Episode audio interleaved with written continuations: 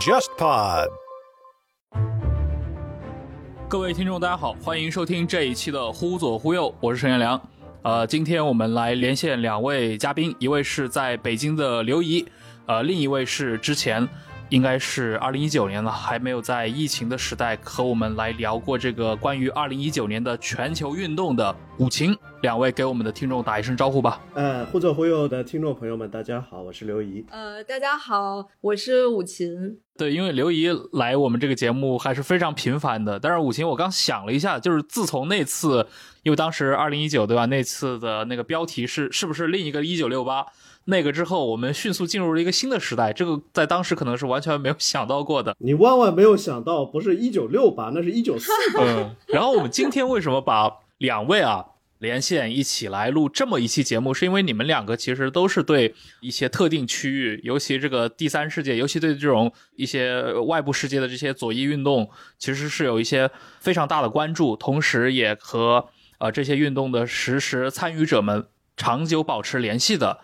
你们两位都是这样的一个属性啊，所以我觉得今天我们可以谈一个比较呃时事性的一个话题，因为大家如果去看新闻的话，最近。几个礼拜，其实世界上还是在发生着非常多的一些事情啊。其中有一个，我想是呃正在影响着伊朗社会。然后我们每天在新闻里面也可以看到啊，它还在持续的发酵。那就是在九月的上旬，一个在德黑兰的，而且是库尔德裔的这样的一个女性，二十二岁的一个女孩子啊，她的离奇死亡，结果引发了一场可能是牵连了。伊朗全国啊，从这个女孩的家乡以及伊朗的这个首都德黑兰开始爆发的一场全国性的抗议，而且这种抗议好像到今天为止，它也变得非常的错综复杂。所以，我们今天请到两位啊，因为你们俩都一直在关注这个事件嘛，所以想请你们两位过来聊一聊，就是伊朗到底发生了什么，以及伊朗人、伊朗的抗议者们目前他这场运动进行到了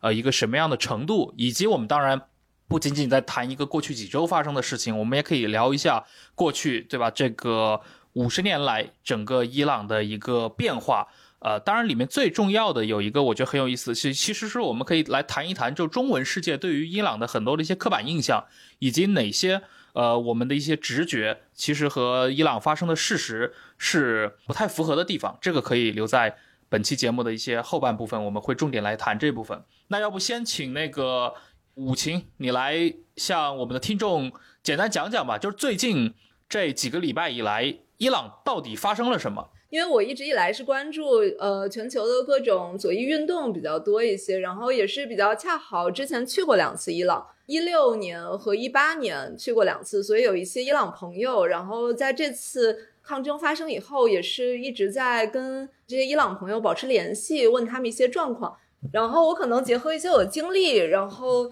聊一下这个事件的进展吧。其实这个事件发展的过程，可能大家从中文世界都能看到。马克萨阿米尼这个库尔德女孩，然后她因为没有好好戴头巾，在德黑兰被这个风纪警察抓住，然后把他带去警局，然后他就离奇死亡了。然后事后他被发现，他的身体上有非常非常多的就是受过虐待的这些伤痕。然后，因为这个事情引发了伊朗全国的抗争。其实这个事情，我从他刚出来，就是马克萨阿米尼刚被逮捕到警局，他还没有死的时候，我就开始关注这个事情。但是当时我觉得很奇怪，因为我在一六年、一八年两次去伊朗的时候，如果你在德黑兰的话，你会发现其实没有太多人好好戴头巾，尤其你在德黑兰的市中心和北部能看到的女孩。她们基本上都是头发染的五颜六色，然后头巾就是象征性的，特别不走心的戴一下，会露一半头发在外面。其实我在德黑兰的时候也遭遇过风纪警察，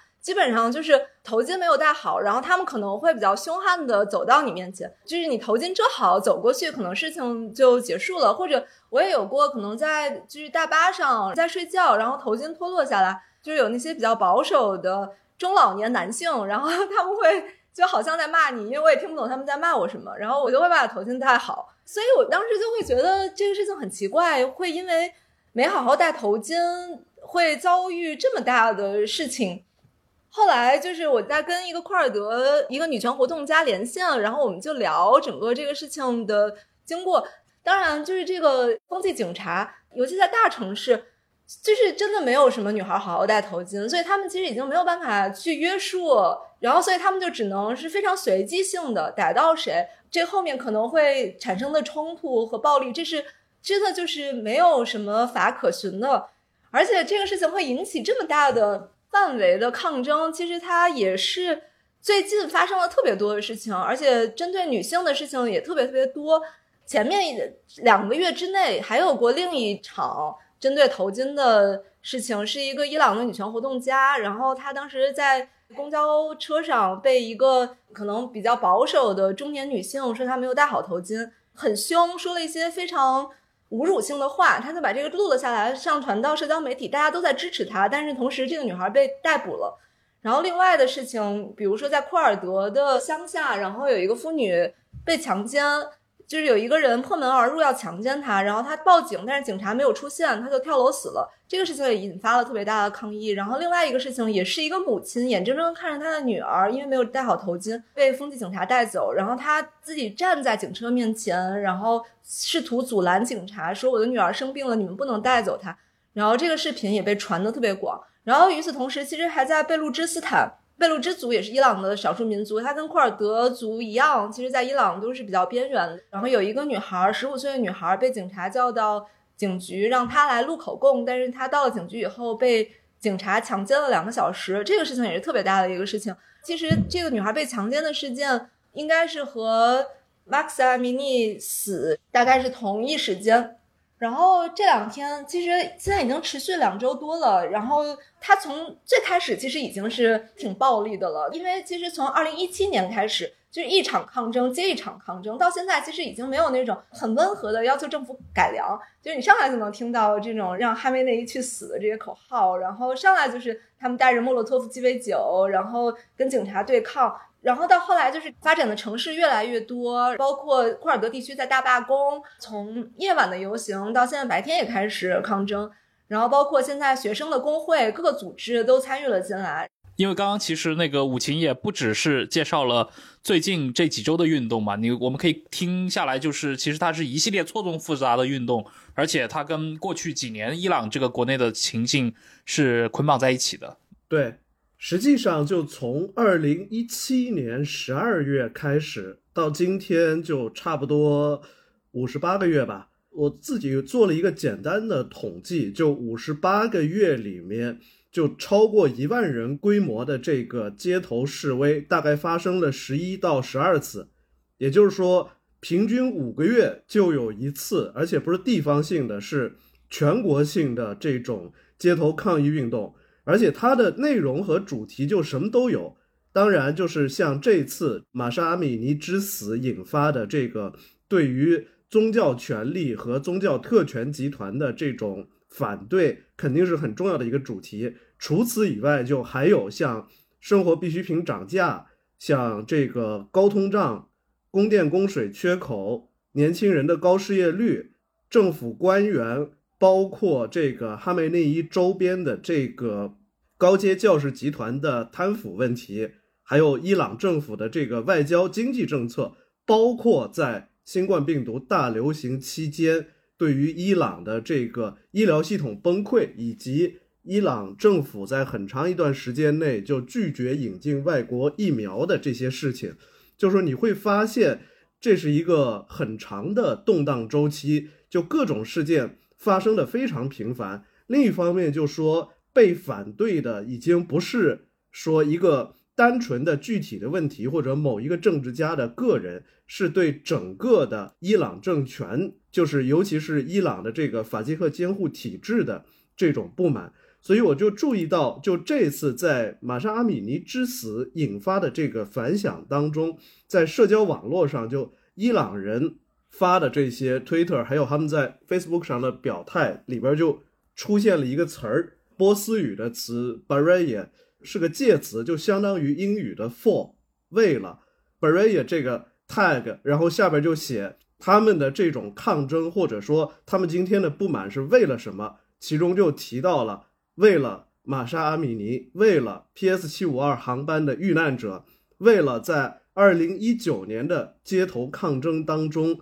被安全部队打死的那些人，甚至于我看到最早的追溯的是追溯到说，为了二零零九年绿色革命当中被打死的那些人，就是你会看到说，进入二十一世纪初以后，伊朗社会的对于现实以及尤其是现政权的这个巨大的不满，因为这个一系列的越来越频繁的发生的矛盾和冲突，最终被玛莎阿米尼这个事件所点燃了。就现在已经不是说在德黑兰或者在伊斯法罕发生了一个什么事情，就是是全国性的，而且就说发生的特别频繁，大家的表达也是变得越来越直接。然后这种不满变得越来越暴烈，然后另一方面，我觉得这次的这个事件，除了说他把过去五十多个月里的这种不满和抗争又一次推向高峰之外，其实也是跟最近就伊朗政局的一个变化有关。外界一直传闻说，最高领袖哈梅内伊就健康状况不佳，包括在玛莎阿米尼事件。发生之后的那几天里，因为哈梅内伊没有出现嘛，哈梅内伊是八月份就出现在跟普京和埃尔多安的这个德黑兰峰会上，随后就好几个星期就几乎没有露面，所以当时外界也传闻说哈梅内伊是不是已经病危了？那其实就是伊朗国内对于现政权的这种不满，加上外界对于哈梅内伊可能身故之后。伊朗的这种最高权力发生瓦解和裂变的这样一种猜测结合在一起，赋予了这个事件以更多的这种意义。但是与此同时，我也是一直在关注和跟进这个事件。但是为什么一直也没有对这个事件就做出一个很斩钉截铁的判断或者预测呢？嗯，因为我是通过另一个窗口来关注伊朗的变化，就是今年的伊拉克政局，因为。其实去年年底的时候，在萨达姆那期节目里面，我讲过，就是我去年秋天在伊拉克采访的时候，就是伊拉克议会选举前夕，然后就是在我离开伊拉克一个星期之后，就举行了议会选举，而且就是伊朗支持的几个主要的政党联盟，就尤其是由亲伊朗的什叶派民兵组建的政治联盟法塔赫联盟，也叫胜利联盟，遭遇惨败。最后由萨德尔教长所率领的那个改革联盟就成为了伊拉克议会的第一大党。当然，这个萨德尔教长本身他在二零零三年就美国入侵之后，最初登上政治舞台的时候，是以一个亲伊朗的什叶派政治家的这种形象登上政治舞台的。但是在最近几年，一个巨大的变化是，萨德尔把自己的自我形象改造成了一个伊拉克的。本土民族主义者，而且就是他在率领他的改革联盟参加选举的时候，他就公开表态说，不光是美军和北约，所有的外国军队都要从伊拉克的领土上撤出。但是萨德尔的这个改革联盟就虽然他成为了第一大党，但是又没有足够多，就不足以阻隔。结果就是从去年的十月份就一直到今天。伊拉克差不多一整年没有办法组成新的政府，因为亲伊朗的这些政党就认为说，哎，这个选举舞弊，不承认选举结果。然后萨德尔想拉一些其他的党派来跟他组建联合政府，但是其他的党派可能慑于伊朗的影响力，或者出于其他的这种忌惮，就拒绝跟萨德尔联合。结果就是导致伊拉克现在就变得。就类似黎巴嫩的这这种状况，一整年没有政府，然后随后导致因为这个议会选举之后没有产生政府，随后萨德尔在夏天的时候还宣布所有改革联盟旗下的议员就退出了议会，议会也没有办法运作，议会也没有办法运作，就总统也没有办法选出来，所以伊拉克现在就是现在没有合法的议会，没有合法的总理，也没有合法的。总统这么一个局面，但是萨德尔在退出的时候又宣布说：“这个我自己愿意永远退出政坛。我们这些这个改革联盟旗下的这个议员退出议会，你们谁愿意组建政府？他只要能凑够半数以上席位都行。但是反对前总理努尔马利基出来阻隔，因为马利基也是二零零三年之后，就是长期在伊朗流亡，从伊朗回来之后，一直被认为是一个亲伊朗的伊拉克的主要政治家，就是谁都行，马利基不行。但是马利基呢，又是被这些什叶派的政党联盟认为就最有可能阻隔，或者说最有可能凑够议会半数席位的这样一个人，结果就导致伊拉克今年就整个一整年，实际上不止一整年了，从去年开始就大概一年半左右的时间，就全国性的各种也是抗议游行和暴力活动，而且就说。相当一部分这种游行和街头示威就直接指向伊朗，包括我去去年在那个什叶派的圣城就卡尔巴拉，还看到之前就卡尔巴拉的这些市民为了抗议伊朗支持下的什叶派民兵枪杀一个当地的政治活动家，就包围和焚烧卡尔巴拉的这个伊朗领事馆。伊拉克的这个暴力活动，去年我看了一下，可能全国就。造成的平民死亡人数大概就有一千二百到一千五百人之间，然后最近两个月就是这种暴力活动就还没有停止。但是我为什么说我从伊拉克的这个政治乱局或者说是这个议会危机当中就能看到伊朗的影子？就是因为假如德黑兰他在国内他认为他的安全力量他掌握的暴力机器。就不足以平息国内的局面的这种话，那么他在伊拉克的这些代理人，包括他支持的这些武装力量，在政治上的这个表态，你是能明显看出变化来的。但是现在一直到今天为止，十月初了，就没有感觉到伊朗支持的这些派别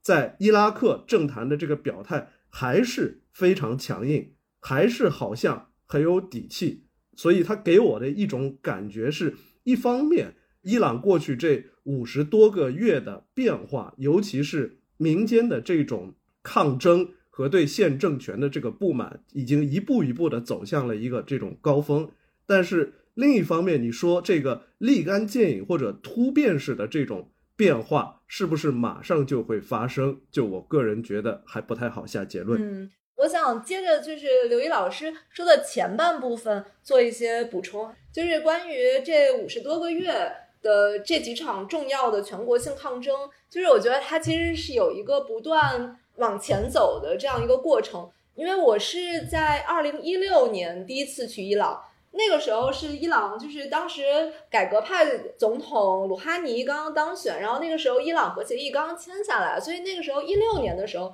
整个伊朗都是洋溢在一种喜悦的氛围中。我遇到的所有人，当然基本上是这种中产阶级知识分子，他们都会觉得伊朗社会马上就要正常化了。而且的确是在二零一六年，当时应该他们的 GDP 涨速也是非常快的。但是整个到二零一七年，就是天有不测风云，特朗普上台了。然后特朗普上台以后，对伊朗的很强硬的政策，然后制裁，让伊朗的当时经济是。非常糟糕，就是 GDP 大跌，然后同时里亚尔贬值，所以我在二零一八年初去伊朗的时候，是刚刚结束了二零一七年底的那场大规模的社会抗议，就是全国性的那场抗议，基本上是从底层发端的。如果是在德黑兰的话，它就是在德黑兰的南城，南城就是底层和比较传统阶层的聚集地，北城是这种中产阶级知识分子聚集的地方，就是菜价上涨，然后。他们没有办法去承受这种经济上涨给他们带来的生活负担，所以基本上是这个阶层爆发的一场大规模的抗争。我记得在那个时候，我在伊朗的感觉，因为我接触更多的是会说英语的这些中产阶级或者知识分子、知识阶层的人，他们其实大部分人是不支持这场抗争的。他们觉得是莱西，就是也就是现在的伊朗总统，那个时候他一直是在跟鲁哈尼，鲁哈尼被选上的时候，他当时也是作为候选人。就中产阶级知识分子都认为，当时那场抗争是莱西煽动的，针对改革派的一场抗争，所以当时中产阶级对那场抗争是非常非常存疑的。这是二零一七年底的那一场，然后接下来一场非常大的抗争是二零一九年底。二零一九年底那个其实也在，我不记得上次我跟你录播课的时候没有特地聊到伊朗这一场，但是那个肯定是在二零一九年全球抗争的这个语境下的。伊朗是主要当时是油价上涨引发的，因为那个二零一八年有一个特别重要的事件，就是二零一八年特朗普正式退出了奥巴马政府时代签署的这个伊朗核协议，所以就是这件事情就是对于伊朗的整个经济，包括他之前为了解冻海外资产跟全球经济重新接轨做的一个。这个准备是一个非常大的这个挫败。我看了一下数据，就是说伊朗政府就自己承认说，在这个特朗普宣布退出核协议的，就是三年不到的时间里，恢复制裁给伊朗造成的直接经济损失大概就有一万亿美元。另外就是说，因为伊朗的原油出口重新受限。如果跟当时的这种油价做一个比对，就伊朗外交部自己说，恢复制裁之后，每天因为原油出口减少，就还要损失二点五亿美元。对，在一九年的那场抗争里面也很有意思，因为它是全球抗争。其实当时也是他们在街头跳舞打牌，然后他们在学伊拉克，因为那个时候伊拉克抗争是先开始的。在那个街头就开始学伊拉克的很多的抗争的方式，然后包括他们喊的口号，其实当时也是伊拉克的抗争的口号。因为伊拉克当时抗争很重要的口号是反伊朗政府的。然后在那场抗争的时候，其实我当时也在不断的问我我伊朗的这些知识阶层的朋友，然后他们就已经跟一七年的时候完全不一样了，因为一七年的时候。他们对鲁哈尼其实还心存幻想的，觉得改革派其实还是能力挽狂澜，把这个国家带到一个呃相对民主、相对现代的这种轨道上。但是在一九年的时候，他们就其实已经不抱希望了。那个时候，他们是非常非常同情这场抗争的。最有意思的就是这个抗争到后面的时候，就突然被苏莱曼尼的死可以叫斩断嘛？但是他这个苏莱曼尼之死特别有意思，他特别像给当时伊朗政权的一剂强心剂，因为。突然，就是当时美国定点儿消灭苏莱曼尼这个事情，其实被政权的这个宣传所利用，然后掀起了整个全社会的这种反美情绪。所以那个时候确实有大规模的人去参加苏莱曼尼的葬礼，在德黑兰。然后其实那个抗争在那个时候就是已经逐渐平息了。然后好像大家那个时候也不太去谈论那个镇压死亡这个事情。然后紧接着就是那个航班被击落。然后这个时候又引发了一场就是非常中产阶级的抗争，因为当时很多的就是德黑兰北城的这些中上产，他们是飞机上的主体嘛，所以到到那个时候，其实我觉得从一七年到一九年，每一场抗争其实是有比较强的阶级性的，包括回溯到二零零九年的绿色革命那场抗争的阶级性也非常非常强的，那场抗争是非常中产阶级的抗争。就是是支持穆萨维，那个时候是反对内贾德，就是选举说内贾德选举舞弊，然后所以是穆萨维带起来的一场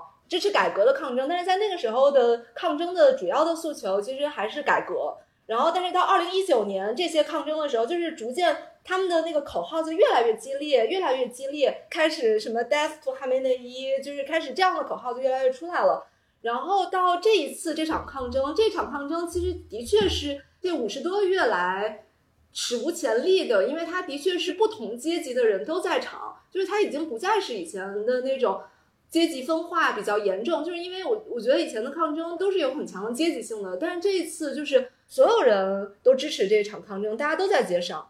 所以我这是我要补充的一个这五十多个月不断推演的状况。嗯，其实刚说了，从二零一七年以来，整个伊朗的这种。社会性的动荡，对吧？一直到今天，可能到九月份，它形成了一个真正的一个。极大城市的，就刚刚武晴说到，它不再局限于某一个阶层或者某一个族群，它好像真的伊朗形成了一种全社会的联动。因为你们刚两位介绍的时候，其实重点谈了它的很多的一些，比如说经济因素，比如说随着 Trump 上台，对吧？随着伊朗的环境面临的更恶恶劣，而且它从整个经济上受到的影响。那经济因素以外，我不知道，就是这五十个月以来，就是过去这五年。伊朗的这种持续的动荡有什么内生的一些别的一些因素吗？或者说这几年来的这些抗争当中有没有一个所谓的一个主轴线呢？因为比如说作为中国人想去理解伊朗最近几年动荡的话，可能还是需要去提取某一个呃这样的一条线索。啊，我先就稍微纠正一下你刚刚的一个看法，或者说讲一个就是陈彦良刚刚说的这个伊朗的一个跟其他地区不太一样的这种情况，就是你会意识到伊朗的这个经济周期，我也看了一些世界银行的这个数据，它跟全球经济周期是不大一样的。中国包括我们关注的像这个美国和欧盟，它还是全球化程度非常高的，就是这么一个经济体。它的这种呃起落升降跟国际经济周期是非常就是是高度吻合的，但伊朗的情况其实不太一样。就是我今天去看了一下这个世行关于过去这个二十多年里，就说这个伊朗经济的这个数据，一方面是这种制裁，另一方面是伊朗本身的这种社会问题，实际上就是。对于伊朗的这个整个的经济形势，包括它的这个货币汇率的这种急剧变化，是影响跟全球经济周期是不大一样的。比如说，这个二零零八年的这种全球经济危机，对于当时伊朗的这种影响反而不是特别显著，反而是就伊朗的经济在二十一世纪第一个十年。状况最坏的时候，差不多是零六到零八年之间。反过来讲，就是今天伊朗，你如果看今年，我看了一下这个伊朗上半年的这个预估 GDP 增长率，差不多有百分之四，比过去三年要强。它并没有影响伊朗在今年发生跟过去三年就没有什么差别，甚至于规模和影响更大的这种社会运动，包括就是说，其实。二零零六年的那个伊朗的这种经济状况的恶化，其实也跟那一时间前后就内贾德的崛起，包括就哈梅内伊要借助内贾德在中下阶层之间的这种平民主义的这个影响力，就也是有直接关系的。所以我觉得五行刚刚讲到了一个就很有意思的这种问题，就是说。不同阶层的伊朗人在不同时间，对于他们面临的这种社会和政治现实的反应，是有很明显的区别的。这一点就可以跟伊朗经济跟全球经济周期的这种不合拍性，或者说是这种伊朗本身独特的这种啊社会和城市化的背景，就可以结合起来看待，然后我们才能去。分析就过去五十多个月里，乃至就更长的时间里，就说伊朗所民间所滋生出的对于政权和这个宗教特权集团的这种不满，因为实际上就说在查这个经济数据的时候，还顺便看了其他一些就有意思的这个统计数据，当然这个可能也不是很完全，它就显示伊朗就到二零二零年前后。差不多，它的城市化率是从七九年革命时候的不到百分之三十，就飙升到了百分之六十，而百分之六十对于很多国家的这种城市化进程来说，就基本上就是一个坎儿，它会有相应的这种社会反应和政治反应，而且就说，如果伊朗维持目前的全球化水平，大概再过十到十五年。到二十一世纪三十年代中期，它的城市化率要达到将近百分之八十。而且另一个有意思的现象是，不光是伊朗，包括在它的邻国伊拉克以及一部分这个阿拉伯国家，就是说妇女受教育的这种比例，尤其是接受高等教育的比例，我看了一下，二零一九年伊朗的高等院校毕业生当中有百分之五十一是女性。就是一方面，伊朗有它的，因为长期遭受这个经济制裁，给它的这种产业结构，包括这个整个社会状况，就带来了一些特殊性。但是另一方面，其实就是在伊朗发生的这些事情，跟十年乃至更早的时间之前，在阿拉伯国家发生的这一轮这种以要求更多的这种。政治参与和政治改革为目的的这个阿拉伯之春又是有共性的，那就是 Z 世代和千禧一代现在就成长起来了，而且是在高速城市化的背景下成长起来的，而且就是说其中有相当一部分是受过比较好的教育，尤其是其中有非数量非常多的女性。但是另一方面，你又可以看到这个群体，这个在高速城市化的过程中成长起来的年轻的群体，就五行刚刚提到，包括我的朋友里面，就我认识的伊朗人，或者就是跟他们有深度交往的，就是这些人，就也会关注到，其实就说大家在虽然就是生活的地区不一样，可能这个家庭和文化背景不一样，但是哪怕是在伊朗这样一个长期受到欧美经济制裁的国家，就说大家其实在这种互联网普及的这个过程当中，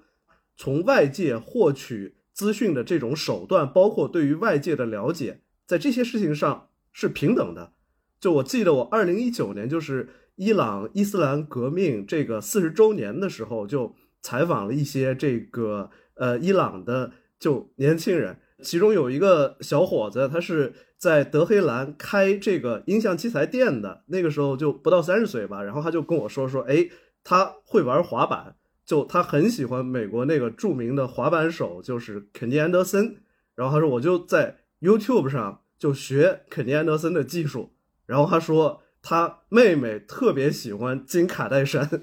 然后这个虽然就是说不能穿成卡戴珊那样出去，但是他说他。妹妹在家看了好多卡戴珊的真人秀，也就是说，这个伊朗的千禧世代，包括比他们就是在年纪稍微大一点的，可能就是就就跟我差不多的这个 Z 世代的，就这样一群人，就说他们经历了这么一个信息革命、资讯革命的过程，他们完全知道全世界其他地方的年轻人在干嘛，过的是什么样的生活。刚才刘一老师说的那个 Z 世代他们的资讯，这个其实有一个比较有意思的是，我当时因为大量住在伊朗人家里面，我就会发现，呃，伊朗人每家都有这个卫星电视，这些卫星电视在看什么呢？他们收看的电视台都是国外的。对，说到这个，就是我也插一嘴，这个甚至于这这个都不是最近的这个新情况，因为那个罗伯特卡普兰在他一九九零年代初期的时候。就到伊朗去采访，后来写的《世界尽头》那本书里面就提到，他印象特别深的就是伊朗家家户户都有卫星电视的锅。那个时候大概在九二年、九三年左右，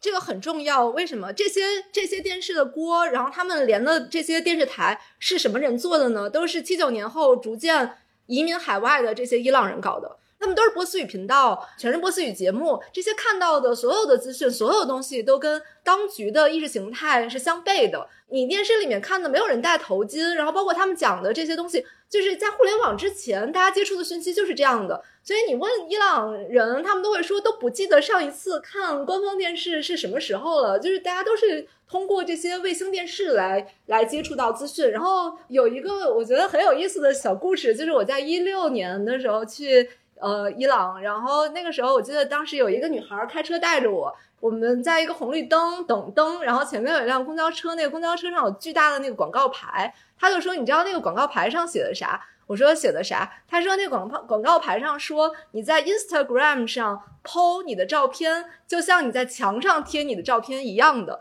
然后我说这是什么意思？他说：“因为现在人人都用 Instagram，然后你在 Instagram 上面 PO 的照片都是没有头巾的，这是政府没有办法控制的，所以他就是不断只能用这种方式来说教，来告诉你这个行为是不道德的，这个这个行为是违反公序良俗的。这个也是说明这个技术其实它不断挑战公与私的边界，就是。”因为你如果走在伊朗，你还是会觉得这个公领域是受这个政权控制的，包括那些风纪警察的在场，包括所有人都需要，就不管他戴成什么样，他都要戴头巾。这些女性，然后他好像还是受控制的。但是，比如说你在家里面，尤其现在中产阶级家里面，他们其实都会酿酒，然后大家都在喝酒，然后 party 跳舞，所以你会觉得就是过去这种私领域是是在家里面的，公领域是。这个神权政府是是他的这个所有都被他的暴力符号所占据，但是现在这个社交网络其实是挑战了这个过去的公领域和私领域的这种分化，然后好像政府就会觉得这是公领域啊，那你怎么可以剖你不戴头巾的照片？怎么可以剖你穿的那么少的照片？所以我觉得这个也是很有意思，而且也是说刘一讲的这个 Z 时代，也就是说，其实伊朗的世俗化进程从来没有被一九七九年。中断过，尤其是跟他的受教育水平。刘毅刚才说的，伊朗的受教育水平是非常非常高的，识字率其实在中东也是非常高的。这些人接就是接受现代文化、西方文化是接受的非常好的。然后这个其实是跟他这个政府神权政府想要施加于人的这种保守主义的意识形态是没有办法真正的去 convince 让他们去相信、去认同这个东西。而且伊朗的社会控制能力其实真的是挺差的，就是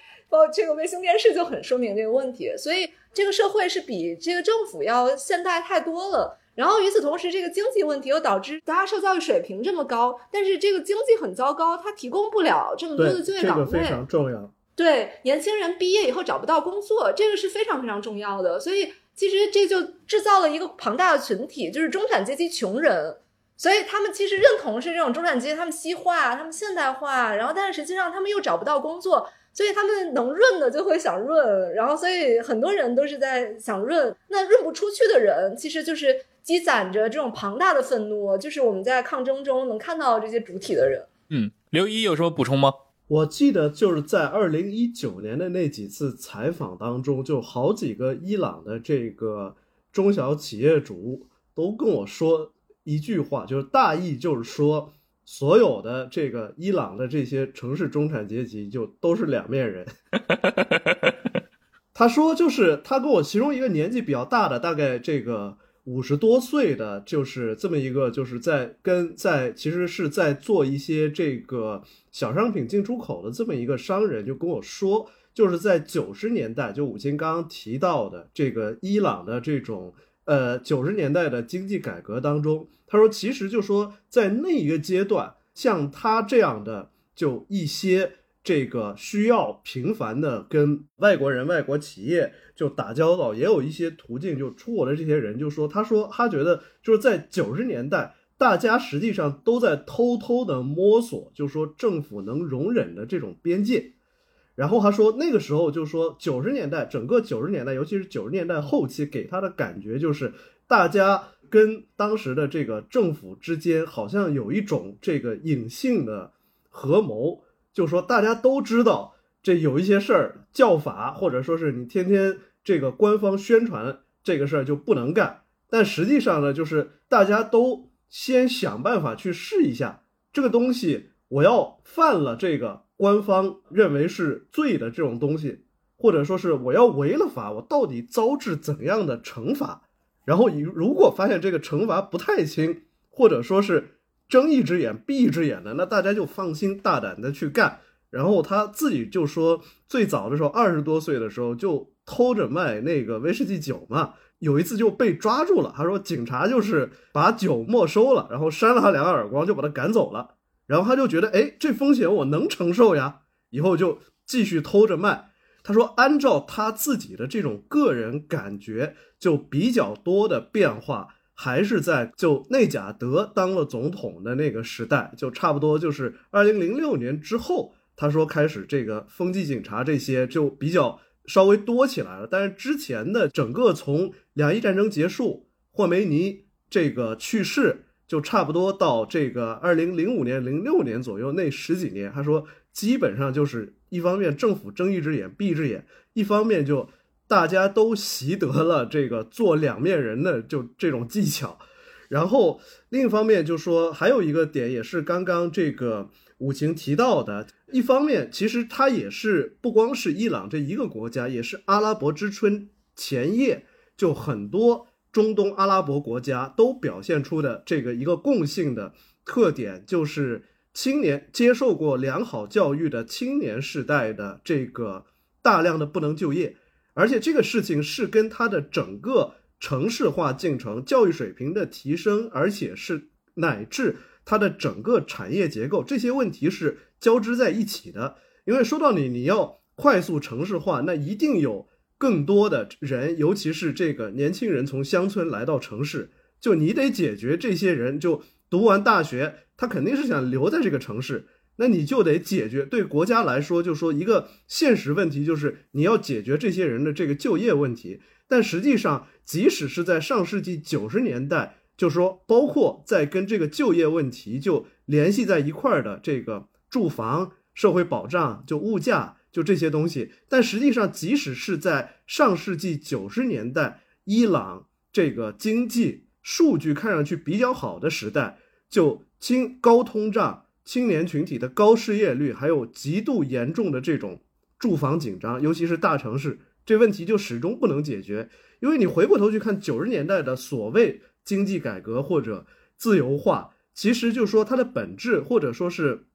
当时就是被认为是自由派或者说开明派的这个伊朗总统。前几年去世了，这个拉夫桑贾尼在位的时候，这个当时的很多经济改革措施是由他来主导的。但是就说在那一阶段，实际上帮助伊朗政权获得最多的这个外汇进账的，还是它的整个能源产业，包括就是说当时我记得是九四年、九五年，美国国会通过了达马托法，就是限制在伊外国这个。呃，能源企业在伊朗境内进行投资，但是就说他没有说是完全禁止，他只是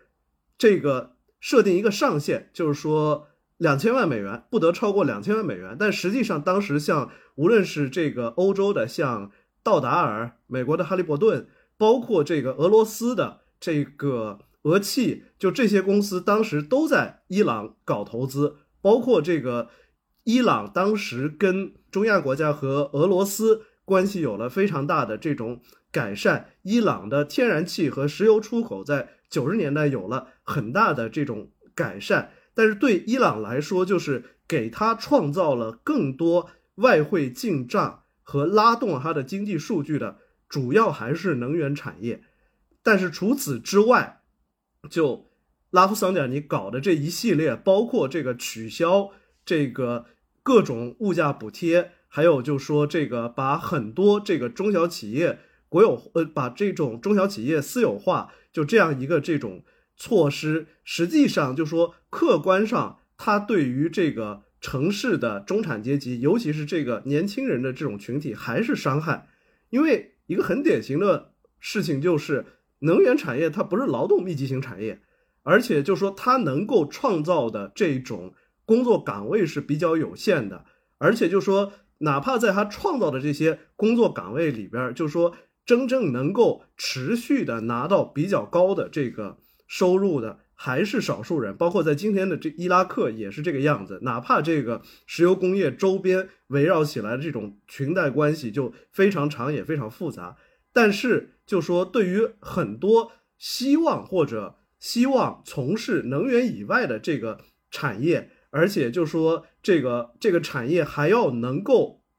持续为他们增加收入的，对这样一些青年群体来说，就是伊朗就过去三十多年的就这种整个经济和社会环境就都是非常恶劣的。就尤其是像这个最近几年，就二零一七年之后，像二零一八年，就本币里亚尔一年贬值百分之七十，就有好多人找不到黑市去。换外汇的城市中产阶级，他存款几个月过去，这个等于存款夭折了一半。就是对于这些城市中产阶级，尤其是年轻人来说，就即使是在九十年代那种经济纸面上看上去比较好的阶段，他们待在这个城市里面，还是没工作、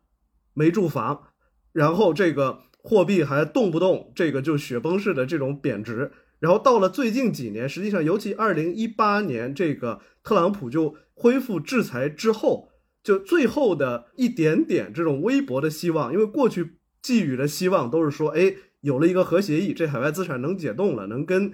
国际市场这个重新打通了，这个微薄的希望也失去了。然后你再三天两头搞一个这个货币贬值，工作吗？还是没有。今天停电，明天停水，明天这个后天取消生活必需品的这个物价补贴，所以就说这个不光这个一方面它是一个这种社会问题，同时就说你要再往下仔细看的话，它也是一个世代的抗争，包括是高速城市化阶段，而政府能够给这种高速城市化进程。提供的这种资源跟民间的这种需求不匹配的情况下，出现了一种必然的冲突。我觉得刚才刘一讲，霍梅尼死了以后，整个一九九零年代开始的这个，因为一九九零年代在伊朗人的记忆里是真的，确实是一个自由化的时代，它跟一九八零年代特别不一样。一九八零年代其实是从革命发生以后几个月后，然后就开始了这种对过去革命中的世俗力量的清洗，整个社会进入了一种极度保守的状态。然后包括女性穿黑袍，然后还有就是如果你在家里面，比如说进行一些娱乐活动，你可能会被邻居举报。它整个是在一个这样的黑暗的时代里面。但是，一九八零年代的经济状况也比较有意思。就是一九七九年那场革命，在整个八零年代霍梅尼在的时候，他被认为是一场社会革命，就是他的资源大量倾向于底层，就是他是在想要打造一个福利国家，去解决因为过去巴列维推的白色革命那种激进现代化，当时是对农村的掠夺，以及这种城市化、激进城市化造成的这种城市里面的庞大的无产阶级，包括出生婴儿的高死亡率，然后。极低的成年人可能百分之五十左右的识字率，这些当时霍梅尼就在一九八零年代，的确是他是在打造一个像福利国家一样，去把资源倾向到农村，然后城市底层，是一整套这样的，就有点这种伊斯兰社会主义色彩的这样一个东西。当然，同时我们不是用这个东西来 justify 它在文化上的那种保守，但是到一九九零年代，的确在经济上有有一个挺大的转向，就是也有一些学者会。从一九九零年代开始，它不断这种 NB 主义的腐败，然后这种大量的私有化造成的整个社会经济结构的不平等。对我插一句，就是整个一九八零年代，就说这个除了武琴刚提到的，还有第一是两伊战争对于整个社会资源，尤其是人力资源造成了巨大消耗。另外，整个一九八零年代有一个非常重要的能源市场的这种变化。就是差不多是在两伊战争就爆发的前夕，就七九年、八零年左右，就是七三年石油禁运造成的那个漫长的这个油价牛市。七九年到八零年左右是一个最高峰，然后就开始跌落。就一九八五年左右，就全球油价是跌到整个基本上就是进入二十世纪以来的这个最低谷。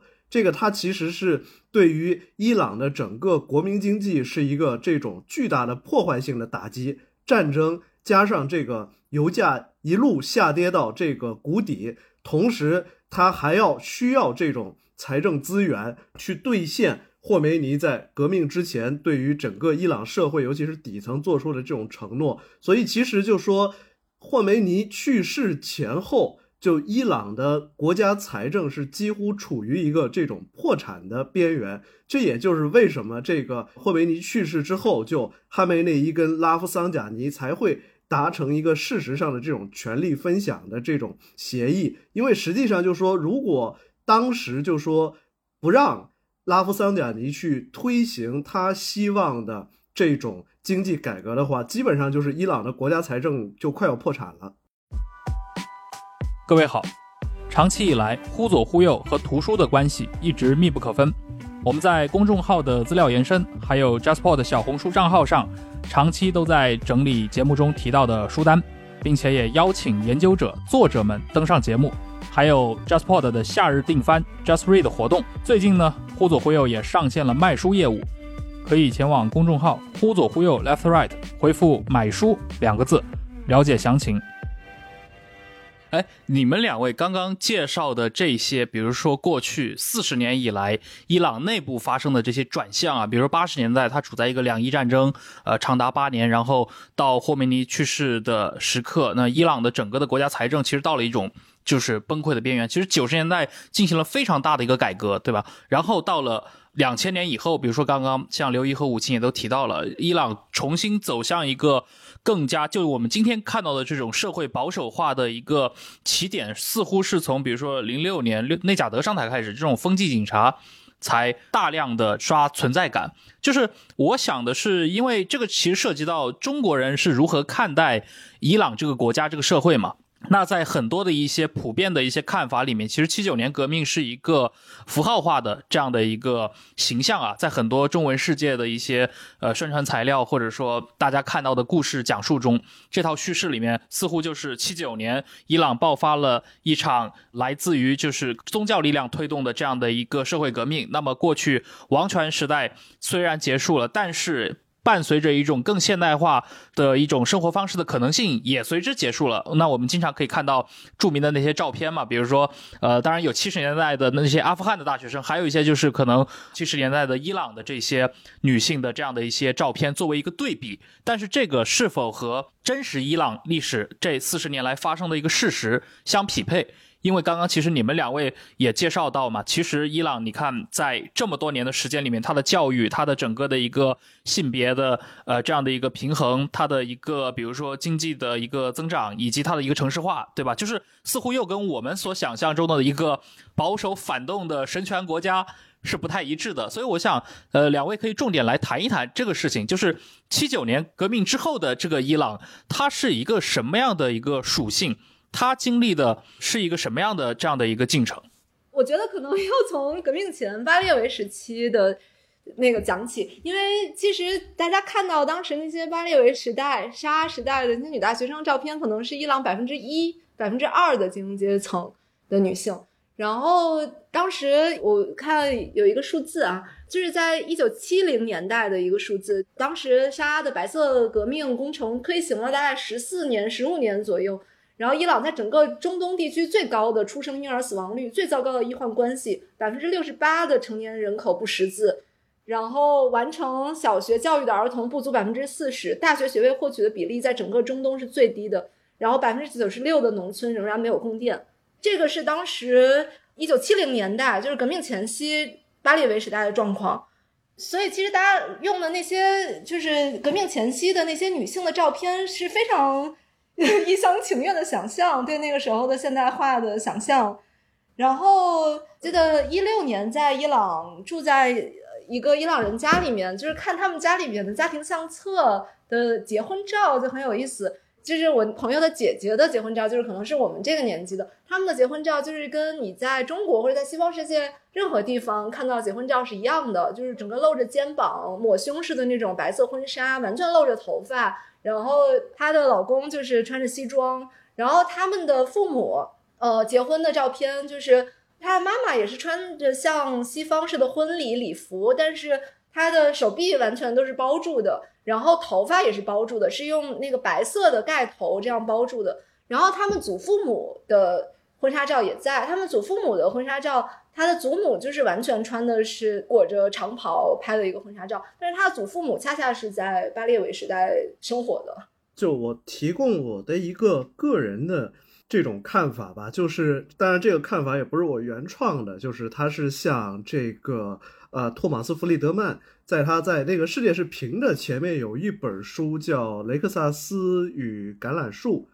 在那个书包括卡普兰九十年代在那儿的这个观察里边，就是。他们就是提供了一个共同的很有意思的视角，就是说，一方面，伊朗一九七九年的这场革命是因为巴列维政权没有办法解决城市化、城市本身的发展达到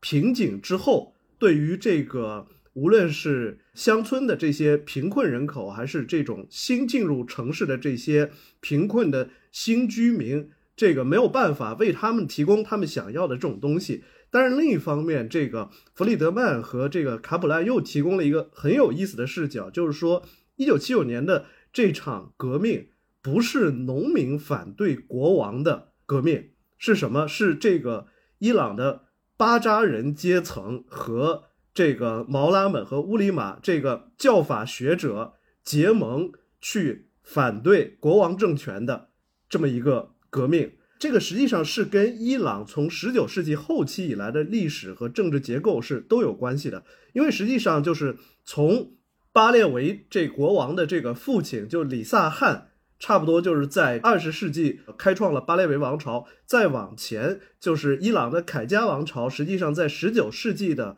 后期，在英国和俄国势力渗透的这个背景之下，实际上他就是没有办法去。维持他对于全国，尤其是伊朗这个高原边疆地区的这样一种控制，所以就说伊朗的这个政权从凯加王朝时代起，它都不是一个特别典型的这种中央专制的这种传统帝国。就说对于这种边疆省份，尤其是少数民族聚居地区，其实是。在王国时代就容忍一种，就说基于基层社会的这种准自治制度的存在，因为国王跟乌里马阶层，或者说是跟这个宗教阶层的这个结盟，就利用宗教的力量去帮助他控制一些偏远省份和少数民族的这种聚居地区。而一九七九年的这场革命的一个大前提是，因为这个教士阶层就自己的感觉，在国王政权的这种西方化的改造之下，尤其是就跟我提到的这个阿富汗的这个情况就有一点类似。你要在乡村里边修了一个水电站，其实过去这个负责给各个乡村协调分水事宜的。传统的乡绅的他的利益就受到侵害了，他就会自然的去抵制你这个东西。实际上就说，尤其是这个李萨汗的儿子巴列维国王在主导的这个带有西方色彩的这种改革的过程当中，他跟教士阶层的这种关系变得疏离了。反过来就是教士阶层跟所谓的这个巴扎人这阶层，他们之间的关系变得更加密切了。巴扎人是一个什么东西呢？巴扎就是。这个阿拉伯人说的 “souk” 嘛，就是这个传统的那种集贸市场。就在传统的这种集贸市场的这个商人，他们其实是很有国际视野的，因为他们就跟我以前那些采访对象一样，就是一直其实就是可能从丝绸之路的时代开始，伊朗就有这么一个社会阶层，生活在城市里面，需要跟外国人打交道，就说通过贸易来互通有无，就这样一批就是中小商人。而且他们是跟乌里玛阶层，或者说跟这个教士集团之间，他们有非常紧密的联系。为什么？因为教士是不挣钱的嘛。至少就是说，在很长一段时间内，古典时代，教士阶层是不能去做生意的。但是他们从这个巴扎人做小生意的这些人手里，就是获得他们贡献的这个天课，等于就是说捐钱给他们，他们之间其实就形成了非常。密切的就这种联系，因为我有一次问了一个就是在德黑兰做小生意的这么一个巴扎尔人，因为我当时跟他开玩笑嘛，我说你们这些人在这个坑外国游客的时候，你真不觉得这是一个违反你们对于真主的誓言或者这个宗教戒律的一个什么行为吗？他说其实也有点负担，但是我想着我跟等于说是我们这附近。清真寺的这伊玛目这关系好啊，我找他帮我告解了，这事儿不就完了吗？然后我就我该干嘛还干嘛。其实就是他们之间，就是巴扎人这个群体跟教士群体之间，就越来越强的形成了这种纽带，而且他们在反对国王的统治和反对国王的这件事情上，就是是有共识的。所以你换一个角度来讲，就是说不是今天的。一九七九年革命不是说一个彻底的、完全的抵制全球化的一个保守复古的这个力量去终止了所谓外界所说的啊比较西化的、比较现代化的这种革命。你会看到是一种不同类型的这种现代化，就是或者说市场经济这个类型的市场经济当中的受益者或者主张者去反对另一种类型。其实这种情况，你反过来讲，就是说，在拉美以及后来的一些地区也都出现了。伊朗的巴扎人是什么人？其实就是你把它类推下去，就是反对沃尔玛的小商人，就是反对大规模的农场，或者说是反对农业工业化的这样一些中小自耕农。其实就说他们跟乌里玛阶层、跟这个教士阶层之间是形成了一种利益共同体。包括你反过来想，就说在今天，虽然就说巴扎人的这种属性和他们从事的产业跟一九七九年相比有了很大的变化，但是很有意思的就是有两个现象在伊朗其实还存在。第一个就是现在是什么人在当专职的宗教人员？其实有好多人就是巴扎人的孩子，巴扎人有三四个儿子，两个去做生意，两个培养他去做专职的乌里玛。然后就作为他们的某种意义上的这种利益代言人，然后就继续在乌里玛这个群体里面就延续下去。另一方面，就是你反过来讲，就说在伊朗目前这种被局部封锁和制裁的情况下，还是有一些人在挣钱，还是有特权集团能从这种封锁或者说是部分隔绝的局面中获利的这些人，其实是没有那么愿意制裁解除。其实我我不是特别同意刘一老师 刚才的一些观点，就是我一部分同意，但是整体上不是特别同意。就是比如说一九七九年这场革命怎么理解它？它是不是一个巴扎人和乌里马反对政权的革命？我觉得巴扎人和乌里马在这个里面起到特别大的作用，以及他们在后期其实形成的那个网络是革命巨大的助推力。但是我觉得我好像不能认同一九七九年革命是这个群体反对沙的一场革命。我先说一个前史，就是一个特别重要的节点是一九五三年，刘一老师肯定知道。就是莫萨台政变，摩萨台事件，对，因为摩萨台是当时的伊朗的民选政府，摩萨台政府，他的那个政府其实，比如说跟当时的图德党，然后当时的国民阵线，就是那个时候，其实伊朗的现代政治已经在成型了。这个民选政府当时是非常得民心的，他当时除了其他的一些福利的举措以外，最重要的一个举措是。呃，把伊朗的石油国有化，因为那个时候伊朗石油是一直在被英国掠夺的，就是因为这个当时的他这个政策触动了英国的利益。当时英国就是在撺掇 CIA，撺掇美国，在讲说这个穆萨台政府跟苏联的关系很紧密，然后对美国来说是一个非常大的威胁。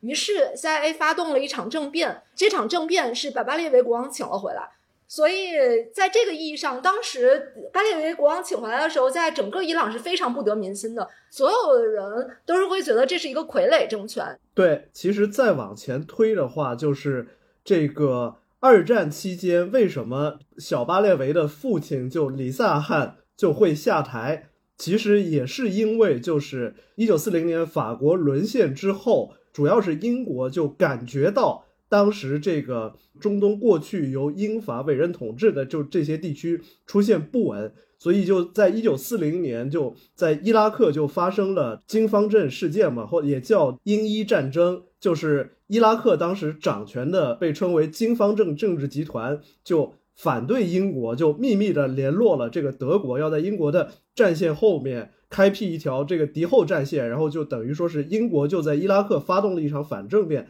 把金方阵集团的这些人给驱逐了。随后就是在伊朗，因为当时的整个伊朗的这个能源产业是在英波石油公司的这个控制之下的，也是为了确保整个中东的这种能源安全。因为巴列维国王的父亲李萨汗，李萨国王是也是亲德的。随后就在英国和美国介入的情况下，等于就把这个李萨汗给驱逐出去了。这种外界对于伊朗的这种。近代以来的政治参与，乃至包括之前李萨汗本人结束凯加王朝发动的这场政变，也跟第一次世界大战结束之后全球的这种外部政治形势的这种变化是有直接关联的。对，然后我先我继续讲，就是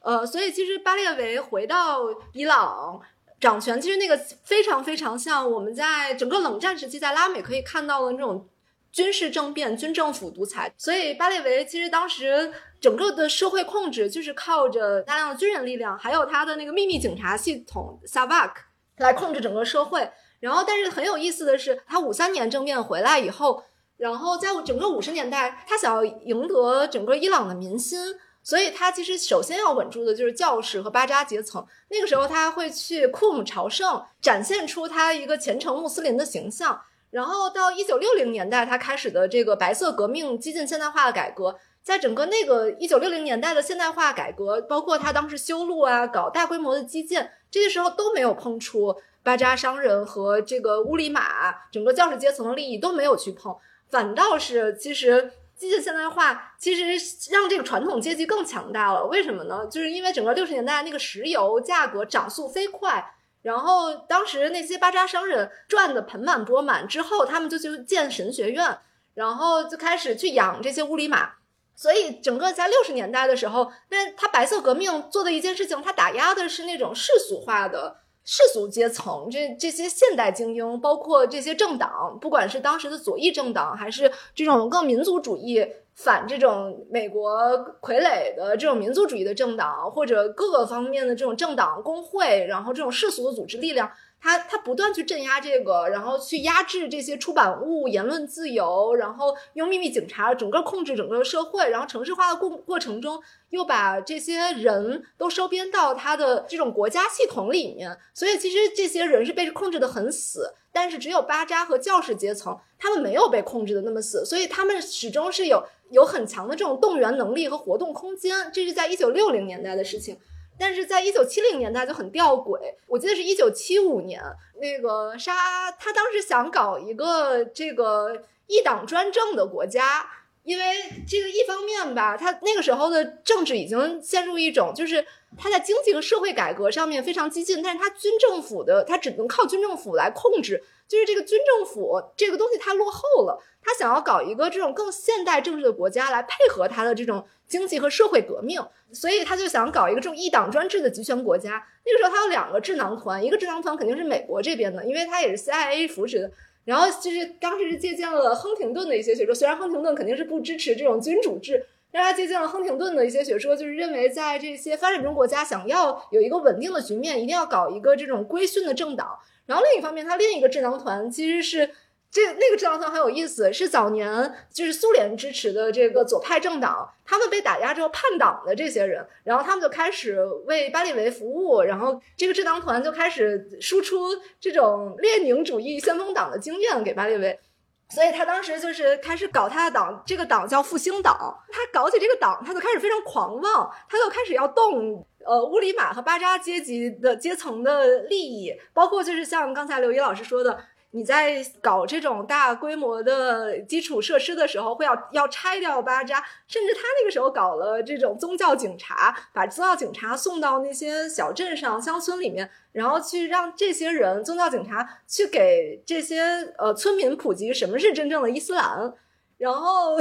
所以他就是想要整个架空这个乌里玛和巴扎阶级他们的利益。然后，所以那个时候，我记得他还说，乌里玛整个这群人，他们是什么来自中世纪的黑暗力量。然后，所以其实当时在那个是在一九七五年之后的事情了。在一九七五年之后，他就是开始需要动最后的这个社会可以和他统治阶级，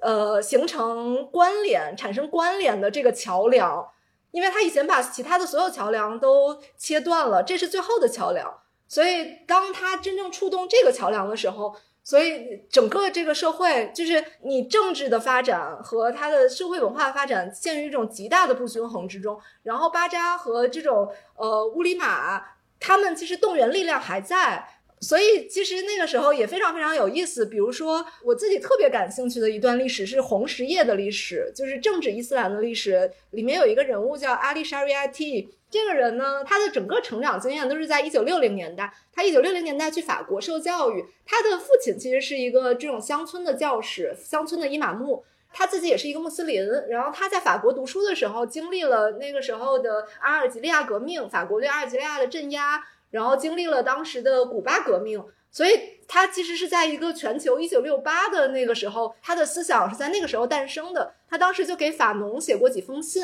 当时因为法农的一个观点是说，第三世界国家要反帝，你必须要抛弃你的宗教。但是阿里沙瑞阿提他就认为说，我们不能抛弃我们的宗教，因为他认为就是首先你你抛弃掉你的宗教，你是没有办法动员到最广大的群众的。第二个，他认为这个是你必须要用你你这个社会中的最根本的文化认同，才能形成真正的反帝的力量。所以这是阿里沙瑞亚提，他自己不认同自己是红十叶，但是这是后来被人叫做红十叶。他开始去逐渐形成他这个红十叶的思想，就是政治伊斯兰。政治伊斯兰其实是阿里沙瑞亚提第一次提出来的。他想象的政治伊斯兰是什么样子的？他当时是非常反对这些乌里玛。这些教士阶层的，因为那个时候普遍而言，这些乌里玛阶层他们是非常去政治化的，那些保守的那些沙里亚那些东西。然后他想象的这种政治伊斯兰，他也借鉴很多马克思主义的这些思想。是由一些这种世俗化的穆斯林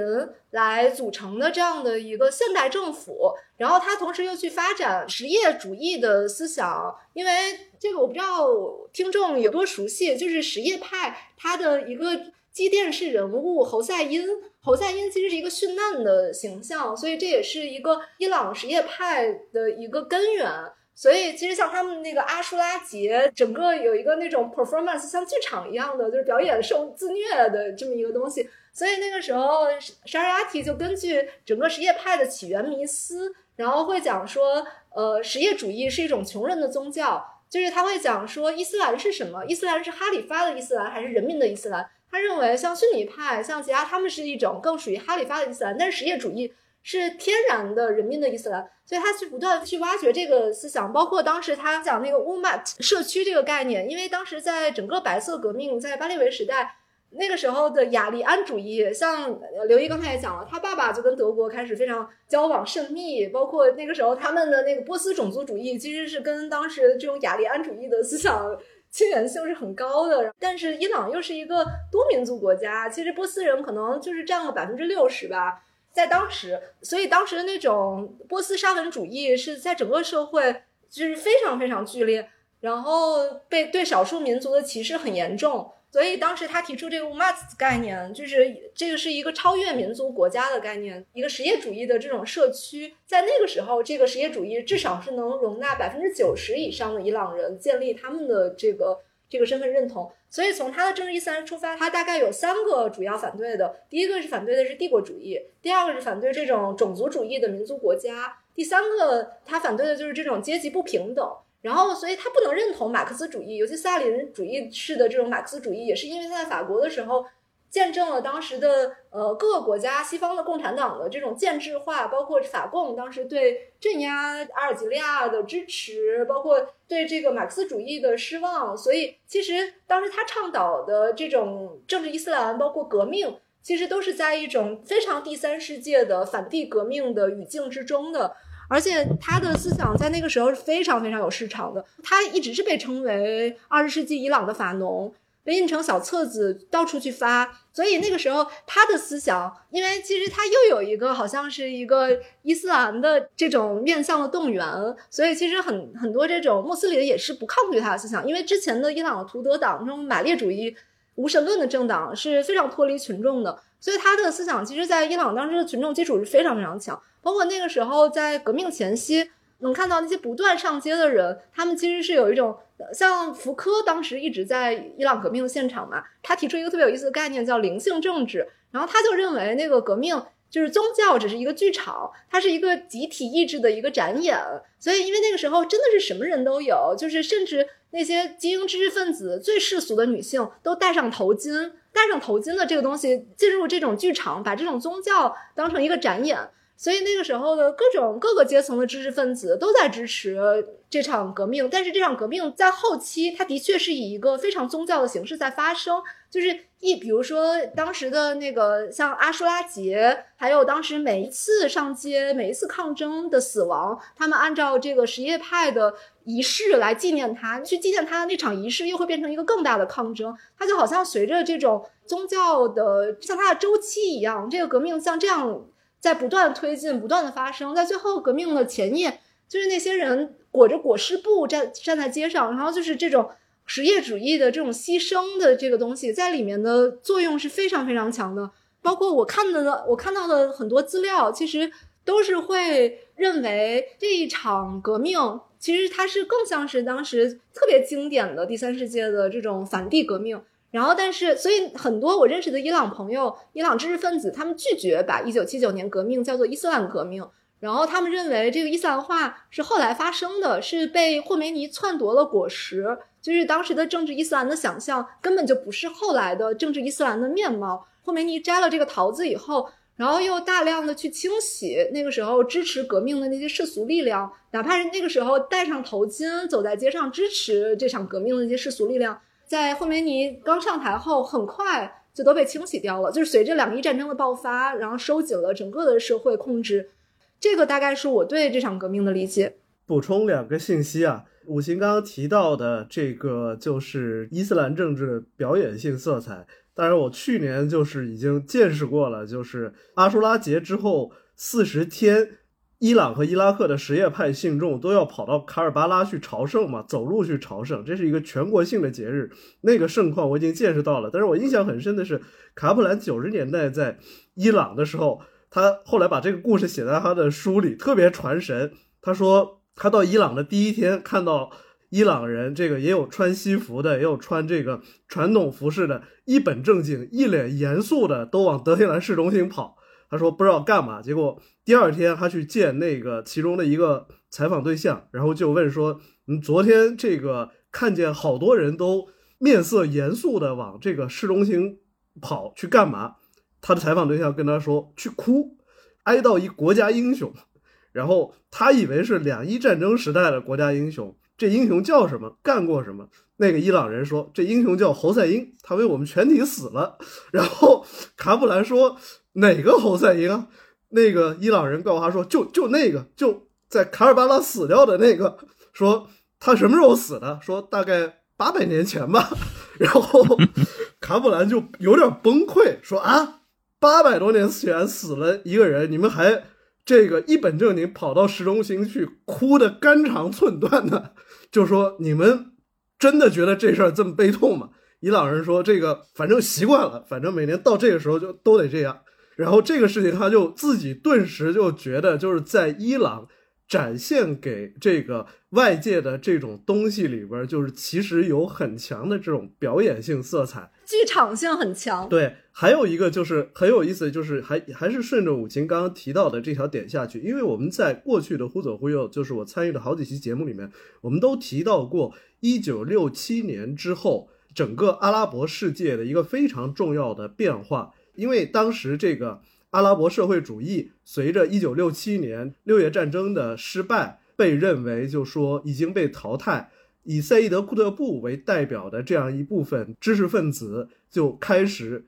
研究，说用一种浪漫的复古式想象去，我们能不能回到伊斯兰的这个道路上，研究一个从教法出发去解决我们的现实问题的这么一个政治道路，然后才有了后来他们在阿富汗以及。这个阿拉伯世界一些地区的这种尝试，但实际上就说我们谈到这个话题的时候就漏了一半，因为以赛德·库特布为代表的这一批人，他们研究如何从古老的教法给它赋予新的生命力，去建立一种从宗教出发去应对现代化问题这种模式。其实有一条跟它并行的这种道路，就是霍梅尼以及跟他同时代的一批。什叶派的知识分子也去设想过，什叶派如何把现实的社会问题、政治问题、经济问题跟伊斯兰的道路结合起来。所以我去年在伊拉克的时候，专门跑到纳杰夫去看了一下吧。因为霍梅尼在二十世纪就七十年代，在他被巴列维国王驱逐之后，其实从六十年代开始就频繁的出入在伊拉克的什叶派的。圣城纳杰夫，然后我开玩笑说，霍梅尼龙场悟道的地方，咱们得去看看呀。其实不光是霍梅尼，就当时有一批什叶派的这些高阶的宗教人员和知识分子，他们还很多人都不是伊拉克人，但是他们因为在自己本身出生的这种国家受到排挤或者迫害，他们就逃出来，跑到伊拉克的纳杰夫去。然后就在纳杰夫一边研习教法，一边写书，一边讨论怎么去开创属于什叶派的自己的政治道路。这里面除了霍梅尼之外，还有一个非常重要的人物，就是有伊朗血统的黎巴嫩人穆萨萨德尔，就是他就是今天伊拉克这个萨德尔的辈分上好像是堂叔还是堂兄，但是萨德尔家族本身就是一个。有波斯血统的，然后后来又进入到黎巴嫩和伊拉克的现代政治当中的一个专职的世袭的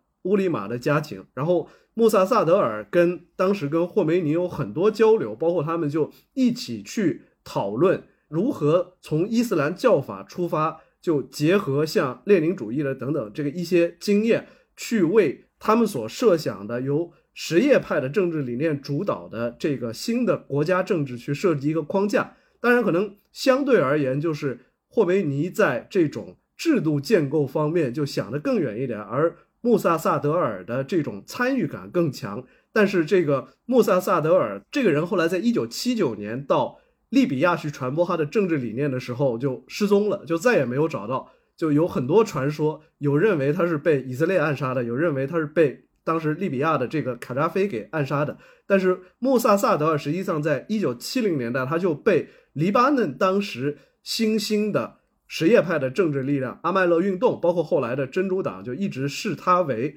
精神领袖。当时就穆萨萨德尔比较早的这个提出了什叶派这个应该怎么去发动社区。包括应该怎么把这种现代国家的这种框架，然后跟教义怎么设计，他已经提出了就双轨制的一个雏形。然后后来这个在穆萨萨德尔之后，霍梅尼在纳杰夫这个时期又把穆萨萨德尔提出的这些比较模糊的这种观念，就进一步就落实化，最后其实就设计出了伊朗的这个法基赫监护体制。你们知不知道，那个一九七九年革命成功后，霍梅尼还给戈尔巴乔夫写过一封信，这个 也挺逗的。就是他给给戈尔巴乔夫写信说，觉得苏联马上就要解体了，所以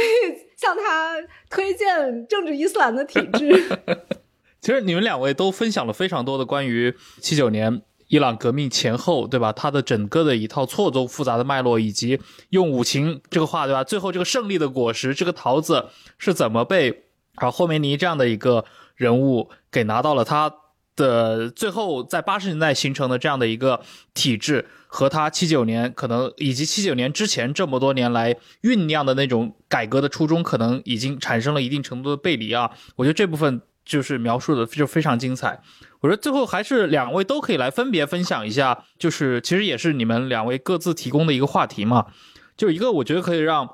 刘怡这边来先聊一聊啊，就是当我们在讨论伊朗的时候，很多时候会把它简化为一个所谓的保守派和开明派，或者说和改革派的这样的一个区分。呃，那么结合到伊朗自己的这个现代政体的这样的一个实际运作当中。刘怡，你会怎么去看他们的这种区分方式，或者说中国人对他的这种区分方式？里根的那个国防部长温伯格，这个晚年出版过一个回忆录。温伯格是那个伊朗门事件的当事人嘛，包括他后来的这个辞职，其实是跟伊虽然不是直接因为伊朗门事件，但是是有一些关联的。然后温伯格就在那本书里边就讲了一段咬牙切齿的话，大意就是说，美国的学者老是跟政府官员说。在伊朗有保守派和开明派，或者说改革派这两帮人，就我们要想办法去给这个开明派、改革派这帮人就提供一些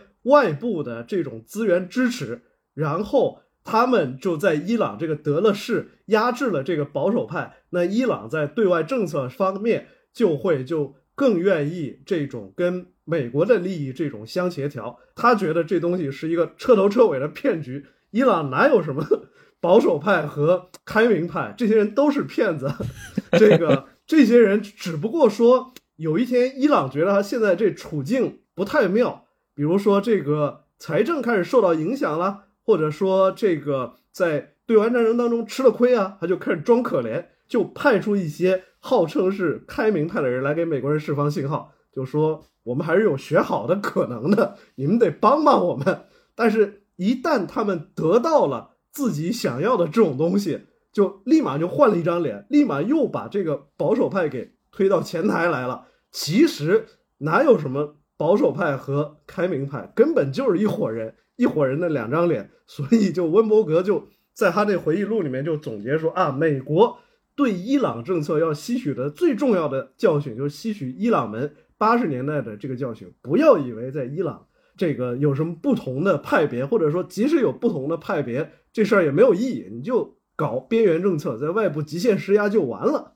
当然，这个事情就因为温伯格在伊朗门事件当中，他直接打交道的这个对象就是拉夫桑贾尼嘛，而拉夫桑贾尼在伊朗的政治谱系里边，就拉夫桑贾尼到哈塔米，到去年卸任的这个鲁哈尼，就这是一条线。就这条线长期被认为是啊，伊朗的这个开明派的一个代表，就认为就说他们无论是对于这种宗教法，还是说对于伊朗的对外政策的这种立场，或者说是他们本身的这种倾向是更接近西方的，或者说包括就是他们在这种对外政策方面，就说也更少对抗性，然后更能够跟这种美国的利益和诉求能够形成互动。但是你换一个角度来想，一方面就说在伊朗的，无论是从从革命到今天这个四十多年的这个时间里面，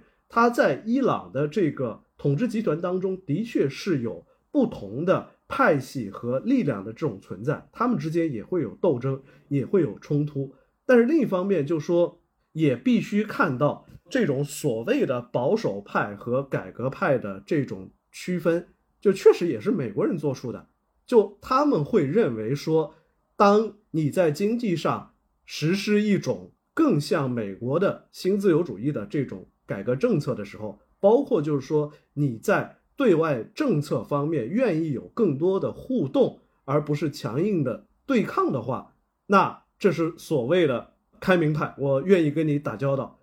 但是你也必须看到，就是说所谓的开明派或者改革派，他们所推行的政策。在伊朗的内部造成的反响，特别是他们的这些改革当中的这个利益受到损失的这部分人，他们会对于这些政治家的看法。我们刚刚已经几次提到了，在九十年代的伊朗的这种比较接近新自由主义的这种经济改革的过程当中，利益受到损害的这些中低收入阶层，而且实际上就是拉夫桑贾尼在他的晚年。一方面就说你按照美国人的视角来看，他还有哈塔米就跟哈梅内伊后来借重的内贾德这些人，就说在政治理念上冲突非常明显。但是另一方面就是确实他们在伊朗国内，尤其是拉夫桑贾尼形象非常差。拉夫桑贾尼三个儿子，一个是德黑兰地铁公司的总经理，另一个就是进出口商人，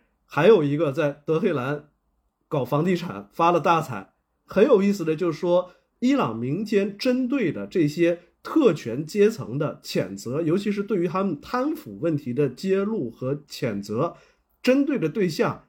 有很大一部分是属于这些所谓的开明派或者改革派。像我补充一句，就是像内贾德他们这种保守派，在经济上其实也没多大差别，他就是唱着穷人的歌，然后好像你仿佛你是一个在为穷人说话的这样的。呃，形象，但是实际上完全不是这样的。就是我记得那个时候，他他所谓为穷人建的一批公租房，那个全都是豆腐渣工程。然后这些他的裙带关系们中饱私囊。然后在当时一那场大地震的时候，第一批倒的就是当时那批房子，那批福利房。所以其实，在经济上，这些所谓的这种改革派、保守派，真的是没有太大的差别，都是这种高度的腐败，这种 NB 主义、裙带关系。包括就是说这些所谓的改革派跟保守派之间，就说可能到了最近十几年，就外界看到的是他们之间的这种分歧比较多。但实际上就是说，尤其是在霍梅尼身边参与了这个伊朗革命之后的那个领导层当中的这个很多人，他们在政治利益一致的时候，他们的这种联合和勾结是非常频繁的。其实霍梅尼去世之后，在哈梅内伊能不能被提名为最高领袖，就这件事情上，就是拉夫桑贾尼就帮了大忙。因为哈梅内伊在八十年代中期的时候当过伊朗总统，但是就说他到底能不能被认证为大阿亚图拉，就这件事情，就是实际上是一直是有疑问的。而最后是被认为是所谓改革派的这个拉夫桑贾尼。在他跟哈梅内伊政治利益一致的这种情况，说服视线会议就接受了哈梅内伊就具有大阿亚图拉的这种资格，然后再把他提名为这个伊朗的最高领袖的候选人。包括就是这两个人在排挤这个蒙塔泽里，乃至后来的这个莫萨萨达维，就这些事情上，就他们的利益就是也是。非常一致的那个时候，就是你就看不出所谓的这种路线区别，有的只是现实的利益。而在二零一八年，特朗普宣布退出核协议之后，就是你能明显的看到所谓的改革派在伊朗的这种高层的政治当中就开始逐步退场。其实去年就是伊布拉辛·赖希当选为总统，我觉得就是很重要的一个标志。他在一定程度上验证了温伯格提出的那种质疑，在伊朗认为就美国退出了核协议，并且强化了对伊朗的经济制裁之后，所谓的开明派没有办法再从外界为伊朗的现在这个政权获得有价值的政治资源了。那在这种情况下，就是最高领袖哈梅内伊就说他更愿意接受一个。在无论是宗教还是政治理念上跟他更加一致的这种人，伊布拉辛·赖希来当这个总统，也实际上也就是伊朗的这种双轨体制内部形式上的正常国家机器，对于这个乌里马监护体制，对于这个教士特权集团的所谓的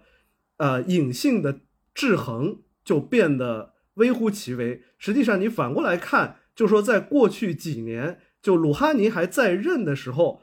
每一次伊朗有这种大规模的社会运动、街头示威，要求政府去解决现实的民生问题的时候，其实这个所谓的开明派他也没有什么招，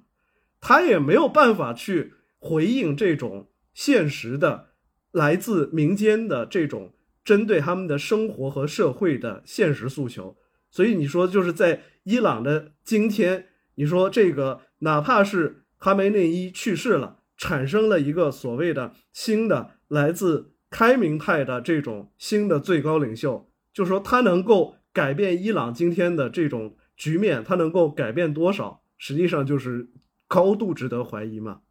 就是刚才刘刘一老师说到，就是不管是改革派还是保守派，它其实是来自于和西方关系和美国的关系而被美国命名的。这个我可能不完全同意，因为其实它其实也是一个非常内生的一个东西，就是它，而且它是就是内生于这个反帝的第三世界革命的这样一个东西。因为其实到现在这两派都很有意思。就是像这个选伊朗的这个选举，保守派和改革派，它特别展现出伊朗整个社会这种二元分化。这种分化就很像是一个特别固着的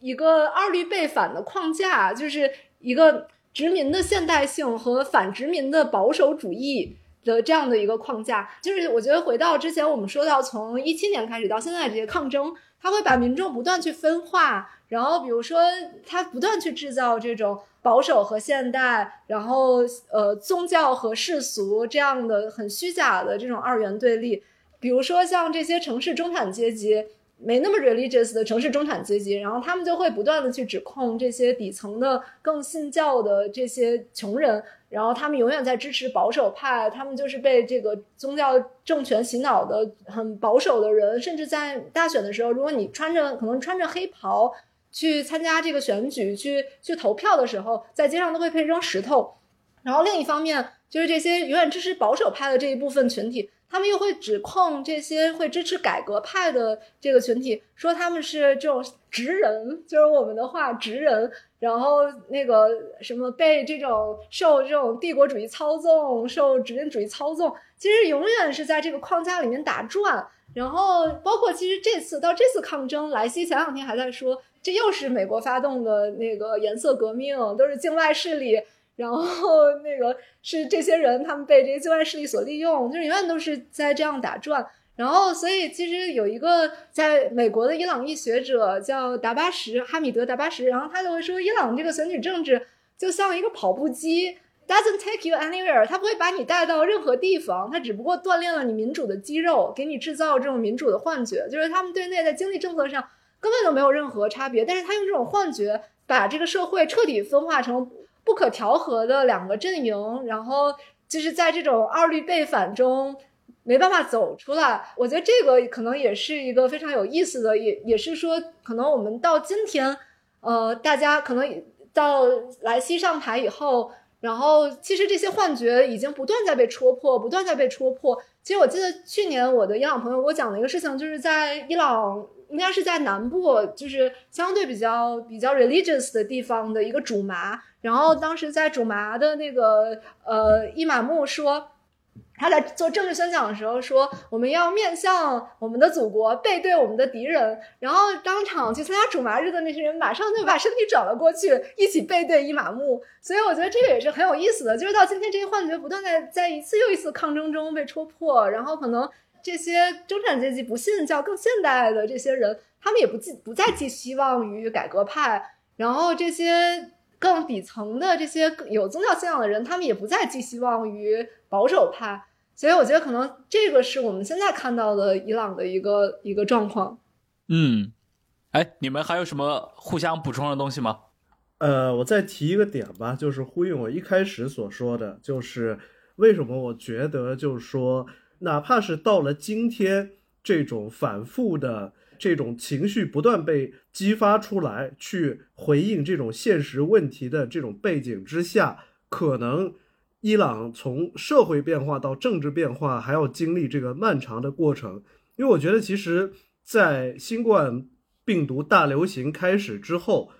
整个中东政治的局面有一个巨大的变化，就我把它称之为大迂回。因为我们在过去十多年的非常重要的中东的这种，无论是同盟阵营还是国与国之间的关系，就很大程度上是由阿拉伯之春所塑造的。之后互相之间形成对立，甚至于就说像海湾国家委员会当中围绕着这个卡塔尔和伊朗的关系，就说中间还撕破过一回脸嘛。但是这些事情在过去不到三年的时间里，就是发生了一个戏剧性的变化。就到了今天，尤其就是过去一个就是我们所理解的对于中东政治的这种传统途径，尤其是在涉及伊朗的问题上是。伊朗可能在伊拉克、这黎巴嫩、也门有他的代理人，然后美国有一些他的盟友，沙特阿拉伯、阿联酋，再加上以色列等等，就这些去跟伊朗的这个伊朗及其代理人的阵营相对抗。但在过去三年的一个非常重要的变化是，这种两个阵营或者说两到三个阵营的关系是被一系列交织在一起的双边关系所替代了。比如最典型的就是伊朗跟阿联酋之间实现了外交破冰，就阿联酋的外交部长和这个总统顾问就都去德黑兰进行了访问，而且就在今年七月份，就拜登访问吉达的时候，阿联酋的前外交国务大臣就公开接受半岛电视台采访，就说我们正在考虑往德黑兰派驻大使。而且，阿联酋的外长已经给伊朗的莱西总统打电话，邀请他有机会的话到阿联酋来访问。包括就是说，当拜登在吉达峰会上提出一系列希望沙特阿拉伯强化跟以色列的这种安全合作，包括就拜登当时就说：“哎，我们就还对自己的盟友这个打保票嘛，说这个。”我们不会把这个中东的这个局面空出来，让给伊朗、俄罗斯还有其他国家。但实际上，就在吉达峰会上，就是对于美国所提出的军事上和外部环境上对伊朗施加限制的这个议题，无论是阿联酋还是沙特阿拉伯，还有埃及，就回应的就都很消极。因为实际上，就说经历了阿拉伯之春之后，这个漫长的十几年的僵局之后。阿拉伯世界就很多传统上的美国的盟友，现在是尤其是在美国从阿富汗撤出之后，现在第一是不信任美国兑现他的战略承诺的这种意愿。虽然就是尤其是像沙特哈阿联酋都觉得，哎，你拜登宣称你不会把这个中东的战略真空留给伊朗或者俄罗斯，但是就拜登上台之后，还是恢复了跟伊朗的这个核谈判啊。还是想回到一个这个核协议，那在这种情况下，你既然还是要去跟伊朗谈，那你一方面这又跟我们说我们要组建一个军事同盟，怎么怎么样，就说你这个话听起来就非常的不可信。所以沙特阿拉伯和阿联酋在这个事情上都对在伊朗的这个问题上对美国的回应都非常消极。就另一个情况是，今后或者说是至少在目前这一个阶段，沙特。阿联酋这些，包括这个海湾合作委员会的这种其他国家，在处理跟伊朗之间的关系的时候，是遵循了一种完全现实主义的这种原则。一方面我在也门继续跟你打代理人战争，但是另一方面，如果我们可以在哪儿缓和一下关系，可以见个面，确保就我们的直接冲突可能只发生在也门，其他事儿有一些生意可以做，有一些事儿就可以谈。这种情况是他们不拒斥的，非常现实主义。所以现在的情况就是，一方面就说伊朗的这种内部压力在不断升腾，但是另一反过来讲，就说伊朗在整个中东地区面临的外部压力，可能除了这个以色列隔三差五又在哪儿搞一个暗杀，或者说大家互相用无人机炸一炸以外，他在中东面临的这种外部压力，反而可能是过去十多年当中最小的。这就使得说，伊朗的统治集团，所以我说我为什么要关注伊拉克？就如果伊朗的这种统治集团开始在他周边有代理人的这些国家和地区开始显得自顾不暇，开始变得慌乱了，那可能就真的有事儿了。但是就目前他还能有精力，还能有资源，接着在伊拉克、在黎巴嫩、在也门搞东搞西的时候。那就说明，在伊朗的这个统治阶层眼里，现在就是事情还处于可控的这种阶段。但是反过来讲，就说这也就是目前的这种大迂回或者说是大缓和，它最大的一个不确定性就在这儿。如果这些国家不是把外部战略环境改善和冲突缓和给他争取到的时间，我争取到了时间，我要解决我的问题。而是说，哎，我现在争取到了时间，这我外面的日子好过了，我还要把我的既定的政策和路线继续推行下去，那么最后会发生什么？其实是这种外部环境的大迂回或者说是大缓和带来的另一个存在巨大不确定性的问题。嗯，哎，这块很有意思，就是他的这个外交局面和他面临的这个内政上的这个压力，显然，呃，现在看起来是有了一个。似乎是一个倒转性的这样的一个转向啊！现在至少我们在新闻上看起来，对于伊朗这个国家，至少最近几个月，可能尤其是未来，最让他头疼的，可能真的就是目前影响伊朗全国的这样的一个社会性的抗争。呃，我们也会持续的关注这种抗争接下来会走到什么样的一个方向，因为到我们录这个节目的这个十一假期，对吧？看起来似乎又。正在酝酿和发生一些新的变化。那么，关于这些变化，对持续增长的这块的话，其实武琴也在长期的观察它。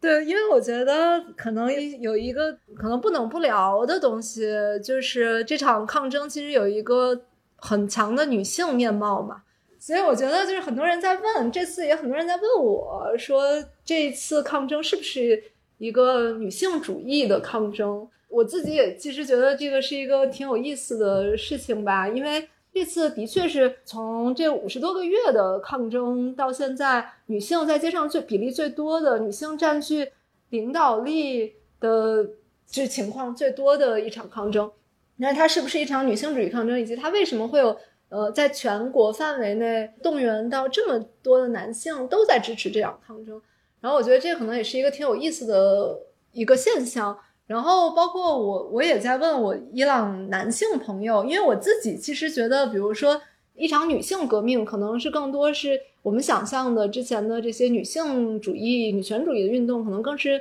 像 Me Too 啊，像这种 movement。然后，但是这场其实显然也并不太是这样的。首先，它好像呃，比起这种性别教育，它要激进的太多太多了。然后。其次就是，其实很多人都是在这个社会上饱受各种各样的困难冲击，他们都有自己的抗争。然后我前两天问一个呃伊朗男性朋友，就是他认不认为这是一场女性主义抗争，以及这个头巾意味着什么？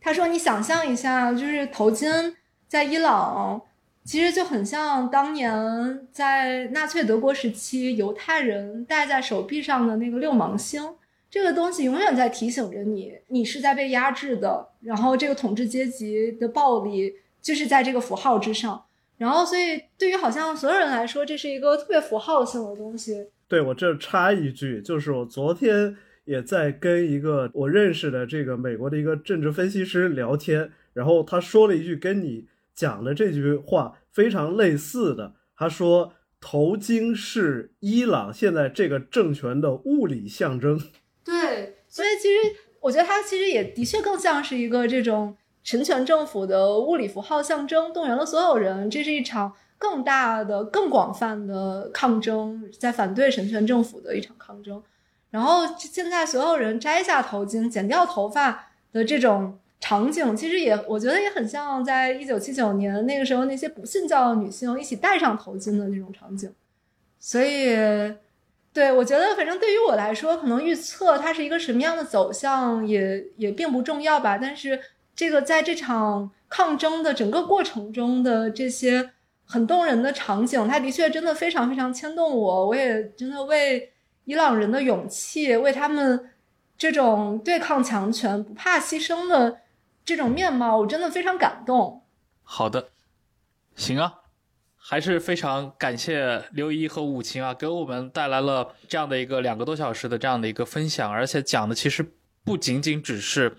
最近对吧？这几周来伊朗到底发生了什么？它其实我们刚刚可能如果要延展的话，对吧？一直可以追溯到可能像李萨汗的时代，或者说一直到